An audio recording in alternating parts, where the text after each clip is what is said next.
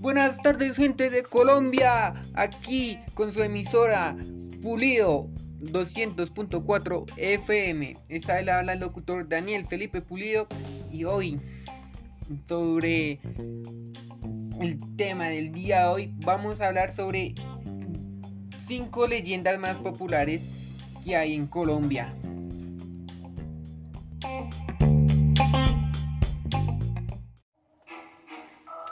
Vamos con nuestra primera leyenda.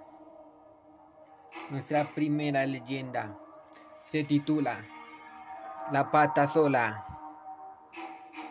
Esta es una historia similar a las de otras mujeres legendarias en Latinoamérica, como la Llorona o la Sayona. La pata sola es el alma en pena de una mujer que perdió a sus hijos por conflictos amorosos. Se conoce como la pata sola porque anda con un solo pie. Su cabello es largo y enmarañado y tiene ojos y boca grandes. Cuentan que era una mujer que estaba casada con un campesino con quien tenía tres hijos.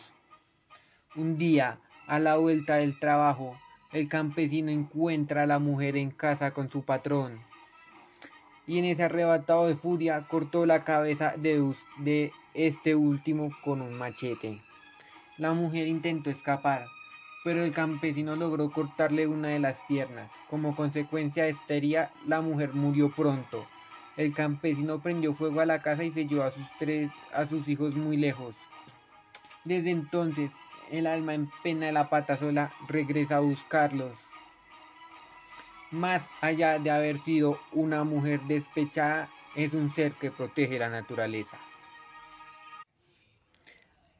Ayayay. Bueno, como escuchamos la historia de la pata sola, me gustaría dar una breve opinión a nuestros oyentes. A mí me parece, pues, serle infiel a su hombre me parece injusto. Pero que el campesino le corte la cabeza con un machete, eso ya es otro nivel. Eso ya es muy áspero. Y cortarle también una pierna a su mujer. Ay, ay, ay. Qué miedo esta historia.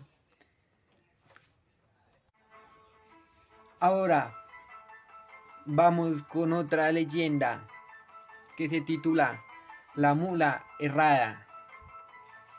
Dicen los habitantes de Bogotá que a partir de la medianoche puede escucharse al galopar de una mula, porque va sola y ensillada recorriendo la ciudad. Se dice que un hombre llamado Don Álvaro disfrutaba de montar a su mula camina, cambiando constantemente de rumbo. Terminaba siempre en casa de juego, donde comía y bebía hasta altas horas de la noche.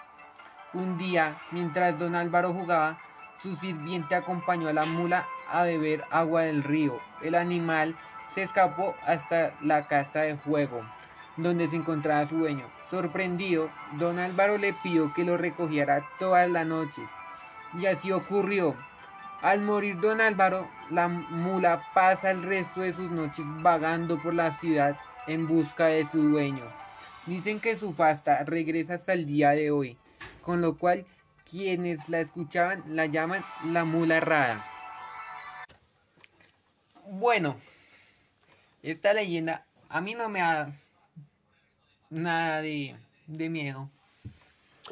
Aunque pobrecito el animal perdió a su dueño y nunca lo volvió a ver. Qué pobrecito.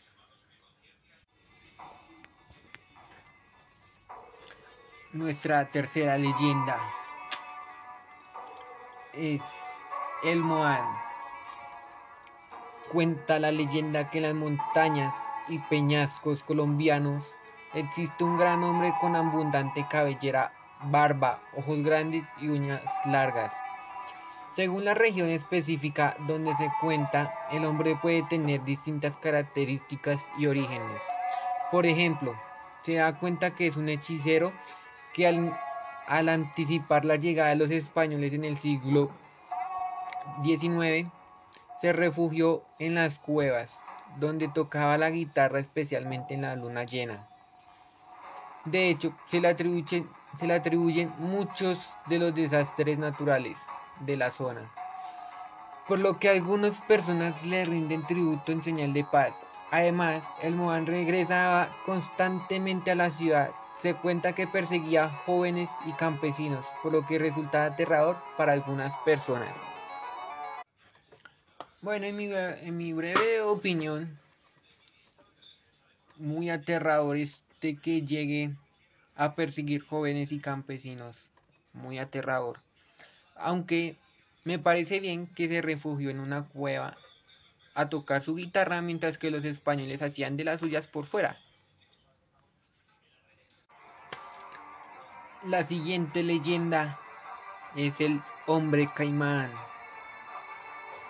Cuenta la leyenda que es un pescador llamado Saúl Montenegro. Tenía una sección por mirar a las mujeres que se bañaban desnudas en la costa caribeña, específicamente en el río Magdalena. No quería ser descubierto y reprendido, por lo que decidió visitar a un brujo de la zona, quien le preparó por encima